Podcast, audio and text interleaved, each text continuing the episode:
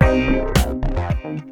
Bom dia, boa tarde, boa noite, galera. Sejam todos muito bem-vindos a mais um Gaming Drops. Aqui quem fala com vocês é Caio Nogueira e hoje a gente vai conversar um pouquinho sobre a próxima Direct de Smash que está marcada para acontecer, o remake de Final Fantasy VII que sofreu um atraso e as vendas do maior jogo de todos os tempos da Capcom. Então se liga aí que tá na hora do drop.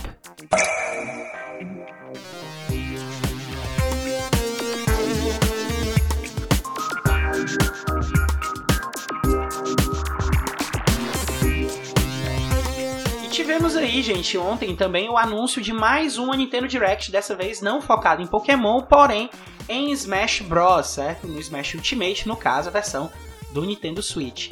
A Nintendo já confirmou que essa Direct vai ser 100% focada no próximo personagem de DLC.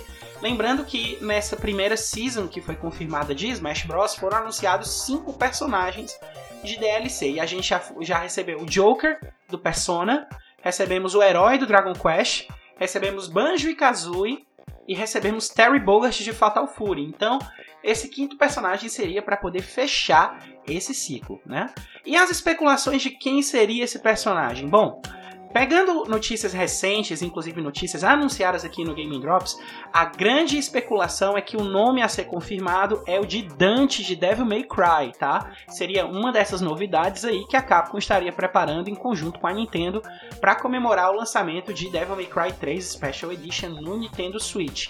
Existem também outras possibilidades, como o Steve do Minecraft ou até mesmo Master Chief do Halo, uma vez que esses personagens são da Microsoft, mas existe uma parceria entre a Nintendo e a Microsoft, como é o caso também do Banjo, tá? O Banjo ele é um personagem que é da Rare. A Rare é um estúdio que a Microsoft comprou desde o Xbox clássico, salvo engano, e pode ser aí que tenha uma negociação para algum desses personagens aí, ou o Steve ou o Master Chief aparecer no Smash. Porém, o meu chute pessoal é que vai ser o Dante sim, uma vez que o Dante já apareceu em jogos de luta e que também tem a baioneta aí já dentro do jogo, representando que é possível sim transmutar personagens de hack and slash diretamente para o Smash Bros. Vamos aguardar amanhã para ver qual é que vai ser o personagem anunciado.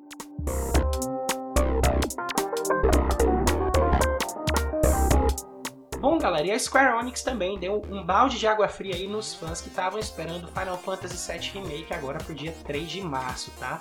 O jogo vai sofrer um atraso de um mês e uma semana e vai ser lançado agora no dia 10 de abril. Para anunciar esse atraso, a Square Enix soltou uma nota oficial em que o produtor Yoshinori Kitase diz o seguinte, abrem aspas, Estamos tomando essa decisão difícil para poder nos dar mais algumas semanas para aplicar um polimento final no jogo e entregá-lo para vocês com a melhor experiência possível. Eu, em nome de todo o time, gostaríamos de nos desculpar com todos, já que isso significa ter que esperar o jogo por mais algumas semanas, tá?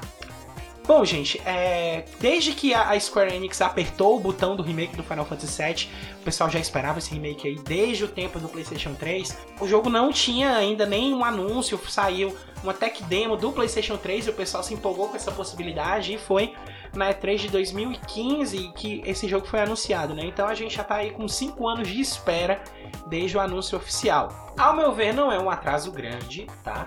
É um mês uma semana, para quem já esperou 5 anos, um mês uma semana é pouco tempo, tá? E a gente ainda tem essas especulações da demo ser lançada, então é, não é algo que vai fazer uma diferença tão grande assim, como foi também o caso de um outro jogo da Square que também foi adiado, que é o Marvel Avengers, que esse sim foi adiado em 4 meses, né?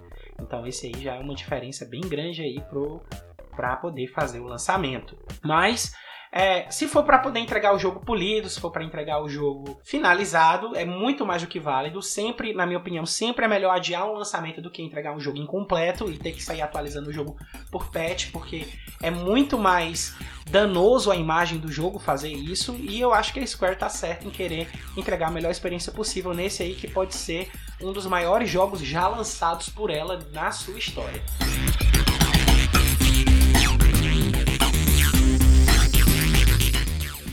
Divulgação de dados da Capcom a respeito de vendas dentro de, de jogos desde 2018, certo?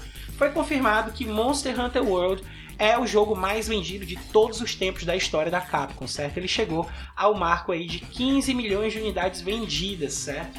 É, claro que isso foi também impulsionado com o lançamento da versão de Monster Hunter Iceborne para PC, né, que saiu agora no começo do ano. Elevou o número de vendas da franquia em 61 milhões, certo? Galera, na minha opinião pessoal, Monster Hunter World é o Monster Hunter mais legal já lançado em termos de co-op, em termos de interação de mundo, em termos de expansão das qualidades do jogo, certo? O jogo é realmente muito bom.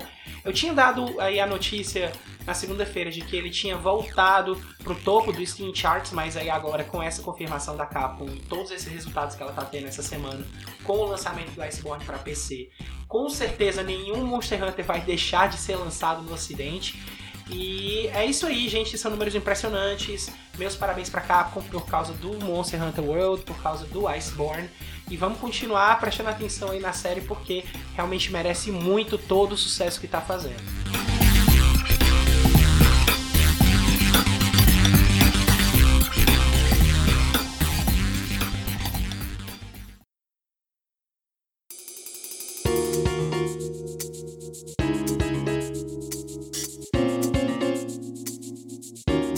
Essas foram as notícias de hoje, pessoal. Game Drops vai ficando por aqui. Lembrando a todo mundo aí que quiser mandar uma mensagem, a sua crítica, a sua sugestão, basta mandar um direct pelo Twitter na arroba caiohnog, tá? E na arroba o Felipe Lins aí que tá agora entrando junto aqui no projeto para poder agregar mais valor e fazer postagens mais constantes com um outro ponto de vista, dando outras notícias aí durante as terças e quintas, tá? Caio Nogueira vai se despedindo de vocês. Um abraço e até a próxima, pessoal. Valeu!